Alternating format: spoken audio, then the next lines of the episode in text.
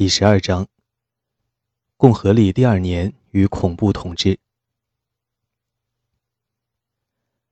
早在吉伦特派成员被处死之前，同时期人们对待自己以书写形式写下的内容已经变得更为谨慎，许多人完全停止了书信往来。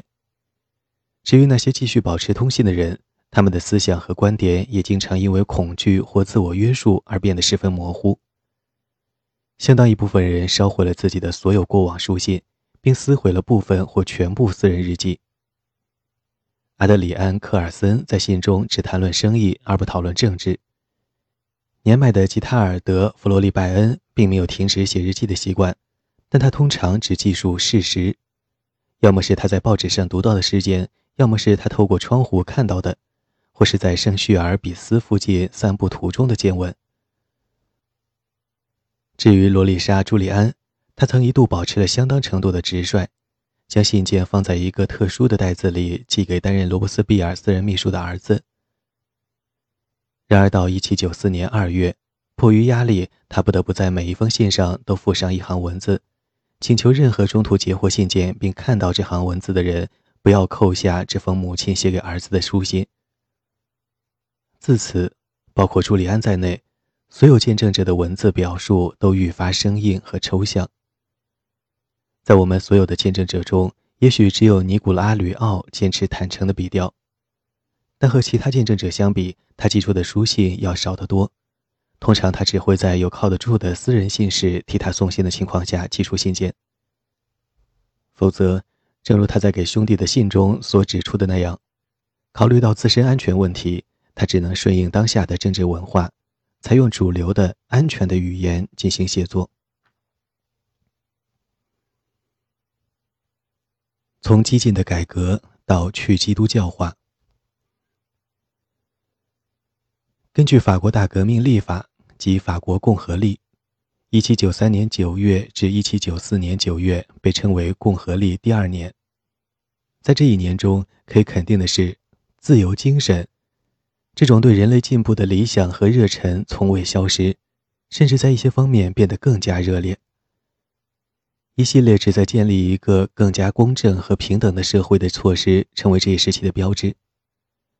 一七九三年六月，国民工会投票通过修订版的人权宣言，给共和国内所有有需要的人提供普及教育和公共援助。同年十二月，工会代表宣布，每个社区都应设立一所小学，教师的工资由国家支付。次年二月。工会通过了一笔一千万里弗尔的预算，用于帮助贫困人口、体弱者、老年人以及需要抚养年幼子女的未婚女性。甚至婚外所生的非法儿童，在法律面前都被视为与其他儿童平等的存在。考虑到这一时代的偏见，这无疑是一个了不起的创举。其他举措则旨在促进农业和交通运输业的发展，这既有助于备战。亦有助于改善普通民众的生活条件。试图对公共财产进行再分配，以及在二月底至三月初颁布风月法令，都是进行土地再分配的初步尝试。风月法令由圣卢斯特推动国民工会颁布，旨在剥夺所有革命敌人的私有财产，并分发给赤贫的爱国者。而更具划时代意义的是颁布于1794年2月4日的法令。他废除了所有法国殖民地的奴隶制。法国成为近代历史上第一个颁布此类法律的大国。奴隶制的结束，当即在巴黎掀起了一场狂欢。成千上万的巴黎男女以及许多生活在巴黎的非裔都参加到众多庆祝活动中。出人意料的是，就算是吉塔尔也热情无比。虽然之前他在加勒比地区的所有投资因为当地奴隶起义而化为乌有。他说：“所以现在每一个奴隶都是自由自在了。”为了纪念这个值得纪念的解放日，吉塔尔在日记中画了一幅简单的速写，画中一名黑人男子和一名黑人女子手牵着手。此外，国民工会还为改善女性地位做出了许多努力。根据新颁布的法令，女性在家庭和婚姻关系中的权利被明确规定。包括对家庭财产和子女的权利。这让女性的地位相较于旧政权时期得到了极大提高。而随着离婚的出现，成千上万的法国女性将向法庭求助，以脱离不幸的婚姻。但是，国民工会对妇女的政治权利施加了诸多限制。一七九三年九月和十月，由中产阶级成员主导的革命共和妇女团体与巴黎的工人阶级女性之间发生了一系列激烈的争吵。特别是那些在中心集市里做工的女性，当中产阶级强制她们戴红色的共和国帽或是穿特定式样的服装时，她们被激怒了。十月，工人阶级女性向国民工会抱怨，并极力要求废除革命共和妇女团体。而早已对该团体与疯人派的密切联系感到不耐烦的国民工会代表，正好利用这一机会废除了它，进而废除了所有类似的女性社会团体。一些代表在演讲中毫不掩饰对女性的歧视，提出必须将自己的妻子和女儿限制在家中。但事实是，即使是不被允许创建女性社团，妇女也绝不准备重新回到繁琐的家务中。他们仍被允许在男性主导的俱乐部旁听会议和讨论。许多女性坚持如此，并积极参加国民工会和临近辖区的请愿活动。罗莎莉·朱利安一如既往地积极参与政治生活，至少在1794年7月罗伯斯庇尔倒台之前没有明显变化。然而，国民工会关于教育和土地再分配的诸多法令未能顺利推行，甚至可以说是没有丝毫进展。外部战争和内部派系纷争不断，始终让山岳派的改革寸步难行。然而，一些分派到地方的专员在各自所在的地区实现了局部改革。以吉尔贝罗莫为例，作为特派至西南数省的专员，罗莫试图利用自己的权力支持战争，镇压反革命。并确保每人都公平地享有份额。他努力确保所有阶级平等地获得粮食供应，及推行平等面包的措施，同时极力推进教育和农业的发展，并扩大对穷人和病人的援助。和许多其他代表一样，罗默始终怀有建立一个有着合理调节机制的社会的梦想，希望全社会像一个大家庭一样。来自任何阶层的孩子都能接受平等教育，社会内部的贫富差距将逐步缩小。诚然，罗默和其他理想主义者的这些努力犹如昙花一现，诸如保护妇女权利和废除奴隶制等旨在促进社会平等的法令，亦未能延续到此后的政权中。但不可否认的是，这些尝试对后世民众而言是强有力的遗产。整个19世纪和20世纪的无数人在他们的鼓舞下，前赴后继地为建立一个更加平等和人道的社会而奋斗。不幸的是，共和历第二年间，这些理想并不总是包含宽容的美德。从革命初期开始，许多爱国者就对那些尚未准备好成为新人的人表现出相当程度的不耐烦。到1793年。一群最为激进的武装分子不仅攻击反革命分子，更对那些被动依附于革命而并未表现出足够激情的人怀有敌意。被动和温和在此时均等同于犯罪。在这些爱国者看来，那些没有全面支持他们的人一定是敌人。这种激进态度尤为强烈的表现为对教会和神职人员的攻击。自1789年以来。爱国者最为动荡的观念变革就发生在宗教事务上。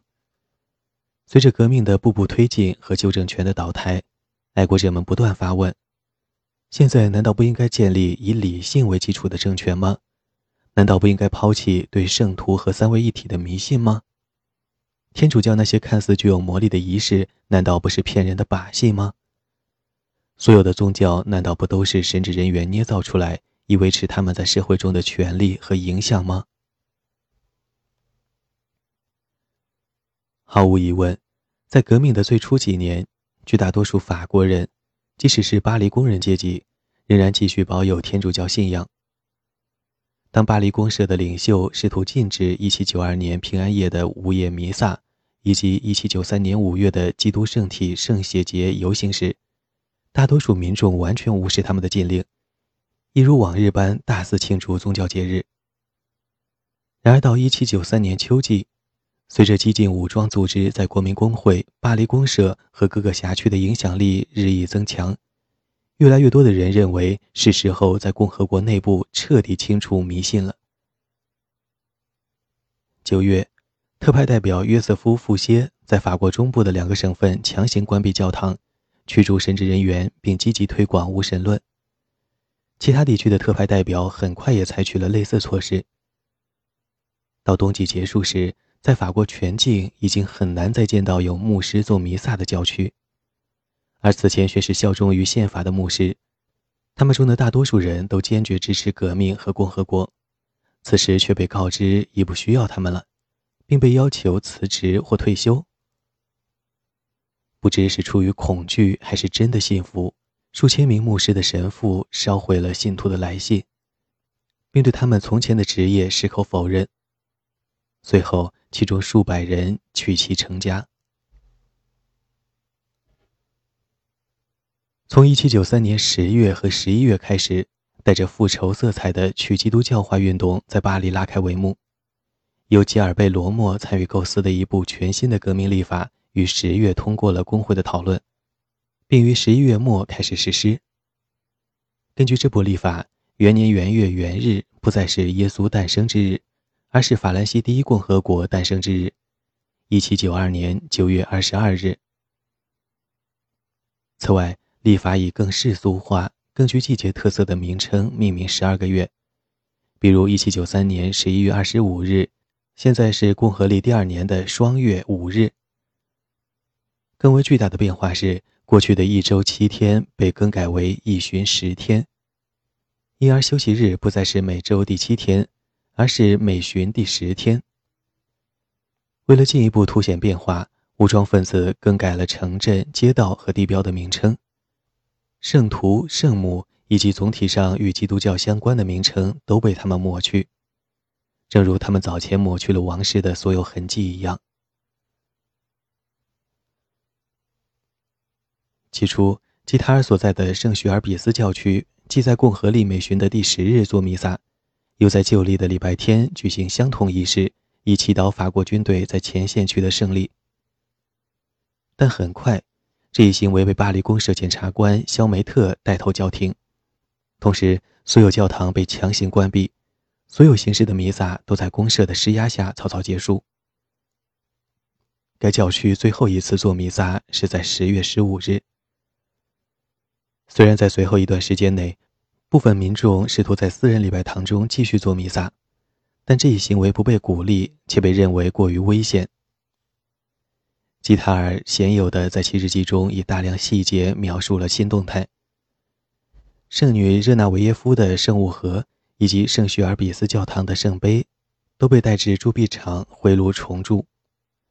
教区三名前任牧师在其新妻的陪同下来到吉塔尔的辖区。以炫耀的姿态烧毁了他们的圣职受任性。他们宣称，神学不过是一派胡言。事实上，他们从不相信自己所讲的，仅仅在欺骗人民。当地武装分子以圣书和祭衣为心，焚起了熊熊篝火。同时，一位哲学家发表演说，宣称此后再也没有宗教，再也没有上帝，一切不过是自然问题。几乎在同一时间，巴黎主教和在工会中列席的神职人员都不再携带十字架，并公开宣布抛弃神职。为纪念一座自由女神像和一座理性女神像的落成，在从前的天主教堂巴黎圣母院内举行了一系列庆祝活动。随后，无套酷汉陆续将雕刻在圣母院外墙的哥特式圣徒的头部凿下。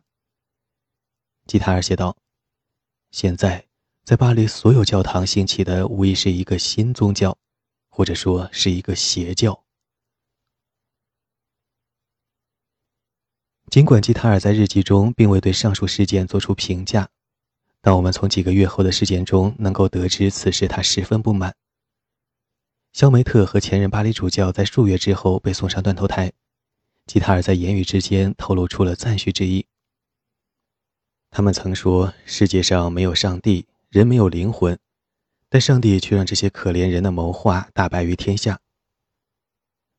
除吉塔尔外，其他一些雅各宾派支持者同样早已为武装分子通过强制和恐怖手段强加的反宗教文化感到愤怒。尼古拉·吕奥确信，正如他所钦佩的伏尔泰所想，普通民众需要宗教。吕奥担心各省对神职人员的镇压和对教堂的破坏将导致负面影响，并为亲眼所见的武装分子的行为感到震惊。在吕奥的住所附近。约百名武装分子像泼皮无赖一样组成狂欢的队伍，他们身穿牧师服，手牵一头披着神职人员服装的驴。此外，吕奥对位于法国北部的圣德尼圣殿中数代法国国王的陵墓被毁一事感到痛心。这是多么令人难过的时刻，他写道：“不管是生者还是死者，都饱受折磨和迫害。”罗莎里·朱利安在宗教问题上，作为一名卢梭主义者，和吕奥一样，对近期的事件感到意外和不满。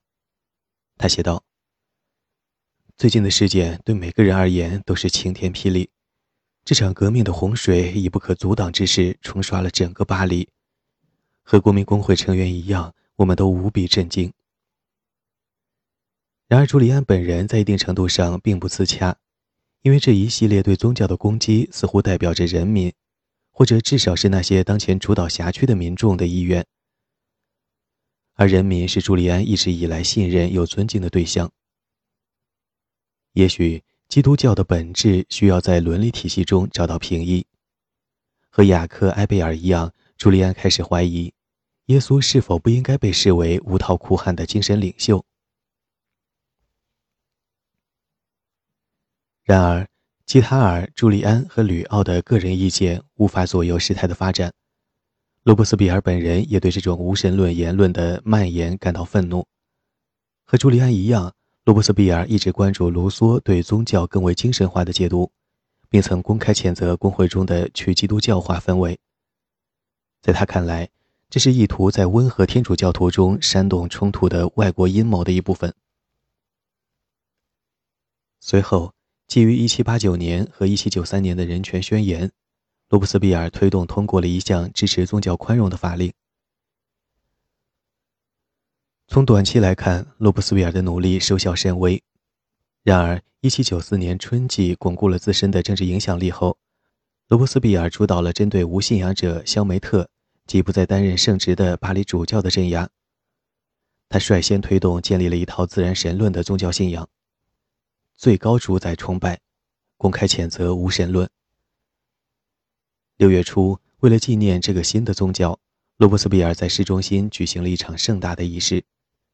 工会代表、艺术家雅克·路易·大卫在战神广场上曾经矗立共和国祭坛的地方树立起一座象征性的山峰。朱利安描述道：“这座人造山宏伟壮观，如画一般迷人。”约有四十万名男女出席了仪式。时任国民工会主席的罗伯斯庇尔站在一处演讲台上，发表了中规中矩的讲话。随后，戏剧性的点燃了一尊无神论怪物的塑像。之后，现场民众被邀请一起为最高主宰崇拜高唱赞美诗。吕奥、朱利安和吉塔尔似乎极其热衷于这场盛大的六月庆典。并且准备接受这种更温和、更具说服力的去基督教化形式，但其他人的态度则更具批判性。一方面，在极左派当中，以比尤和科洛为代表的救国委员会激进代表更情愿完全摆脱宗教，他们对罗伯斯庇尔在庆典中所扮演的类似教皇的角色，以及他所发表的关于美德的自以为是的言论感到非常愤怒。另一方面，在法国大部分地区，大规模的去基督教化运动无异于以暴力形式冒犯民众的虔诚信仰，甚至可以说，它是整个共和历第二年中最严厉也最不合理的行动。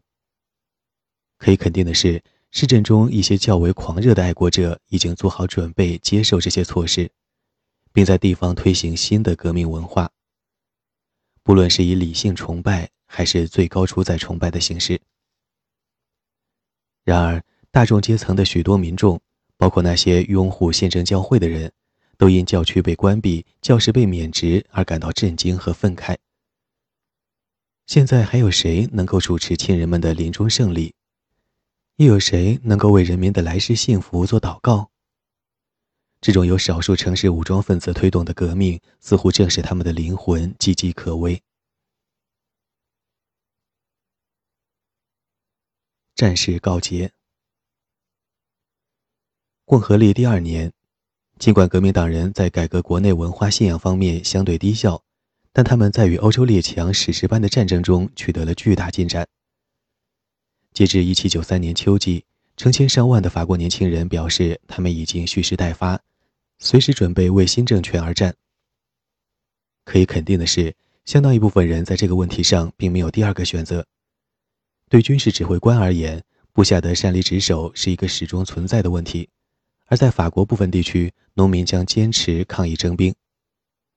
但是如果绝大部分士兵不具备不自由、无宁死的革命觉悟，法国军队将永远不可能取得接下来的成功。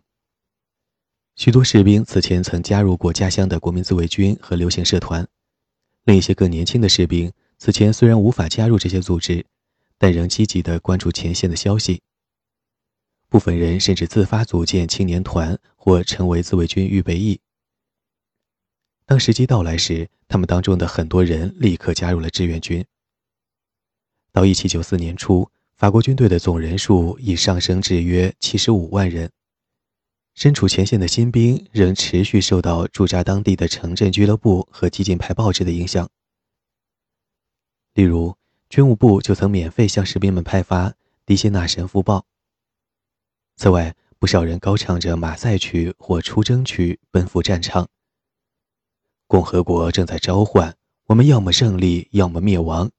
法国人必须为他而生，法国人必须为他而死。一七九三年夏天，尽管爱国热情高涨，但法国革命军在欧洲列强联军面前却一度濒临崩溃。反攻战从一七九三年三月开始，持续至八月末，期间法国各战线推进缓慢。士兵们不止一次地退回到自己的领土上。直到1794年1月，法国境内仍有数十个市镇和乡村被联军占领，如被奥地利或普鲁士军队占领的瓦朗谢瑞、孔代、勒凯努瓦和阿格诺。虽然在九月和十月的进展十分缓慢，但到了冬天，共和国军队一改颓势，接连发起进攻。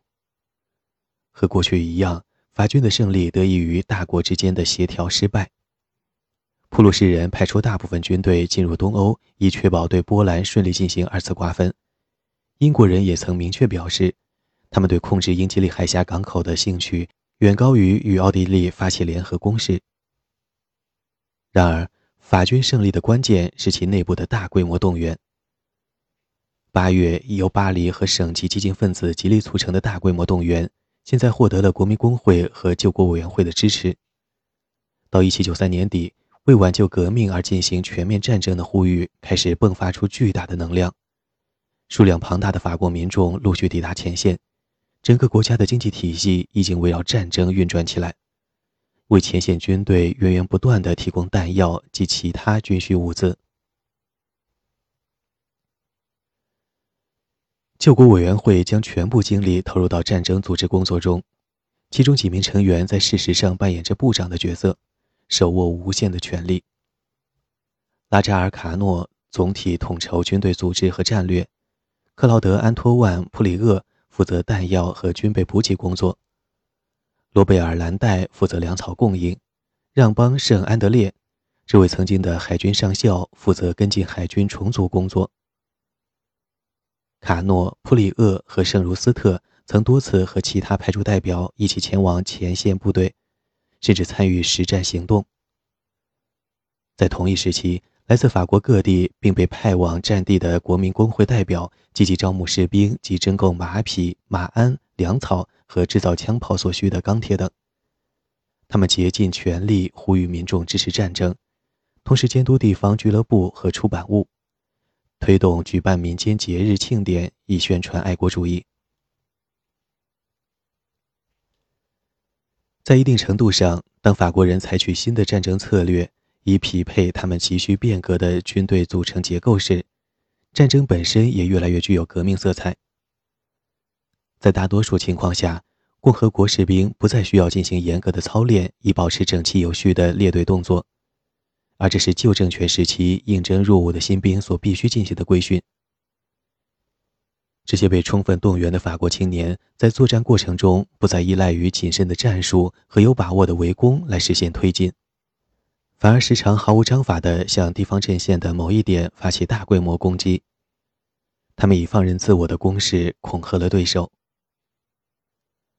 法国士兵基本上不再意图争取反对者的支持，相反的，他们强调不再对奴隶军有丝毫的宽容。我们将不再像堂吉诃德一样战斗。现归属平原派的布列塔尼代表艾迪安·沙荣写道：“我们的新方法是给所有反对我们的人带来恐惧和恐怖。”基于此，国民工会甚至一度规定，战场上来自英国的任何一个地方士兵都没有被俘虏的资格。虽然战场上的军事指挥官们似乎从未采取过此等严厉的措施。领导层面临的最棘手的问题之一是，当前法国军队缺乏一位有能力的总指挥官，尤其是在那么多军官出逃之后。拉法耶特和吕穆伊的背叛，让国民工会始终对出身于贵族的军事将领保持戒心，即使是那些已经公开表示拥护共和国的贵族，也概莫能外。对于将领而言，不管是丢掉一场小规模战役，还是推进缓慢，都足以成为他们被捕的理由。甚至非常有能力的军事指挥官也会被送上断头台。然而，通过缓慢的反复观察，在决议不再遭受背叛的国民工会代表们无数双眼睛的审视和监视下，新一代最有才华的军事将领最终被敲定。他们当中的大多数来自平民阶层或贵族阶层的最低级别，获得军事指挥权对他们来说曾经是遥不可及的幻想。数年后，这些新任军官中的许多人将成为拿破仑军队中的元帅，领导法国军队踏遍整个欧洲。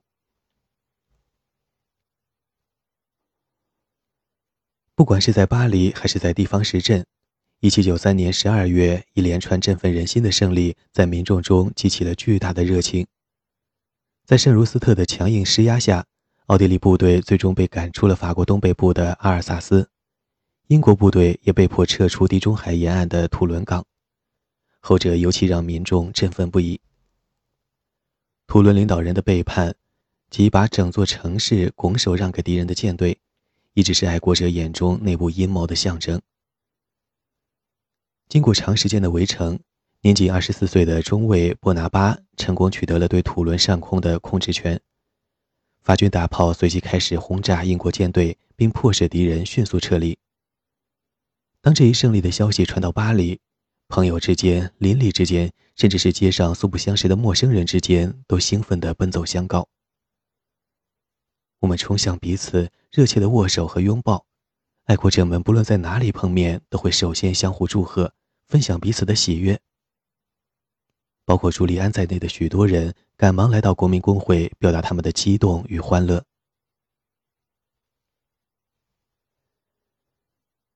几乎在同一时间，另一个好消息传来：法国西部的农民叛乱被成功镇压。在此前的十月，来自旺代的约三万名武装分子，连同数量至少与之相当的妇女和儿童，浩浩荡荡地离开了家乡。按照计划，他们穿越了卢瓦尔河，北上前往诺曼底，并希望到达海岸后与一支英国舰队和一部分逃亡军会合。起初，他们一路击败了所有试图阻拦他们的人，但最终没能在格朗维勒取得优势，也未能找到英国海军的所在。叛乱者的幻想就此破灭，他们也盼不到任何援军的到来，因而试图折返南部回到家园。这一次，迎接他们的则是与共和国军队的几次正面交锋。几轮恶战下来，形势不容乐观。最终，当他们到达南特西部的卢瓦尔河沿岸时，由于没有足够的船只渡河，叛军遭遇了围剿，数千名叛乱者被俘，并在随后被无情的处决。在所有跋涉北上的叛军中，约四分之三的人最终没能如愿回到故乡。次年一月，法国军队进入东歇。但在开春之后，又展开了新一轮攻势。六月，在弗勒吕斯与奥地利人的交战中取得关键性胜利之后，法国人乘胜追击，横扫比利时，并很快再次攻下安特卫普，直逼荷兰边境。同样，法军在南部和东南战场与西班牙人和萨伏伊人的交战中，也取得了实质性的进展。沙荣在给友人的每一封信中都提到法军将要占领的下一个城市。如他所说，我们的足迹将遍布比利时的沙勒罗瓦、蒙斯、布鲁日、布鲁塞尔和纳莫尔。我们将去德国的蓝道。沙荣总结道：“他们不再是无足轻重的胜利，而是一个个奇迹。”瓦迪耶同样对这一系列压倒性胜利大书特书。布鲁塞尔现在是我们的了，奥地利人正在全面撤退，敌人的撤退就是当下的主旋律。法军的胜利在全国各地引起了轰动，各地民众抱着以一系列欢乐的庆祝活动。十二月末，巴黎城中组织了一场盛大的庆典，以纪念各方战场的胜利，尤其是成功攻下图伦。在冬天的寒风中。基塔尔站在巴黎城内的一座桥上，目睹了来自十四支法国部队的代表或步行或骑马列队经过。紧随其后的是一支军乐队以及数辆装饰精美的马车，车里坐着刚从前线归来的伤员、国民工会代表、公社代表以及各俱乐部成员。此外，还有一辆马车载着一尊自由女神像。围绕着她的是一百名佩戴着红色自由之帽的无套酷汉。庞大的游行队伍从杜伊勒里花园出发，一路行进至战神广场。队伍中还有一群身穿白色礼服的年轻女性，她们手持象征胜利的月桂枝，因场合之庄重而略微颤抖。基塔尔在日记中为这一场面绘制了一幅跨页速写：男人们骑着战马。高举着战旗行进，在比利时的大捷更将这种狂热的氛围推向高潮。六月和七月，首都巴黎为纪念在比利时的胜利，举行了一系列庆祝活动，其中一些吸引了数十万人参与。在一场夜间庆典上，工会代表让巴蒂斯特·马拉贡携妻子和三个孩子观看了杜伊勒里花园的灯光表演。并欣赏了乐队的演奏。马拉贡写道：“在现场，每个人都沉浸在一种难以言喻的美妙体验当中。此外，还有一系列纪念性野餐活动，尤其是在弗勒吕斯大捷之后，街坊邻里的街道上摆放桌椅，共进兄弟般的晚餐。”六月中旬。朱利安的家族和一百位邻居在他们的公寓外举行了一次如上所述的晚宴。据朱利安所述，穷人和富人并肩而立，以兄弟般的友爱方式相处，再也没有比这场晚餐更愉快的经历了。他们举杯祝福共和国和国民工会。朱莉安的丈夫一改往日沉闷的做派，起身带领现场的人们齐唱马赛曲。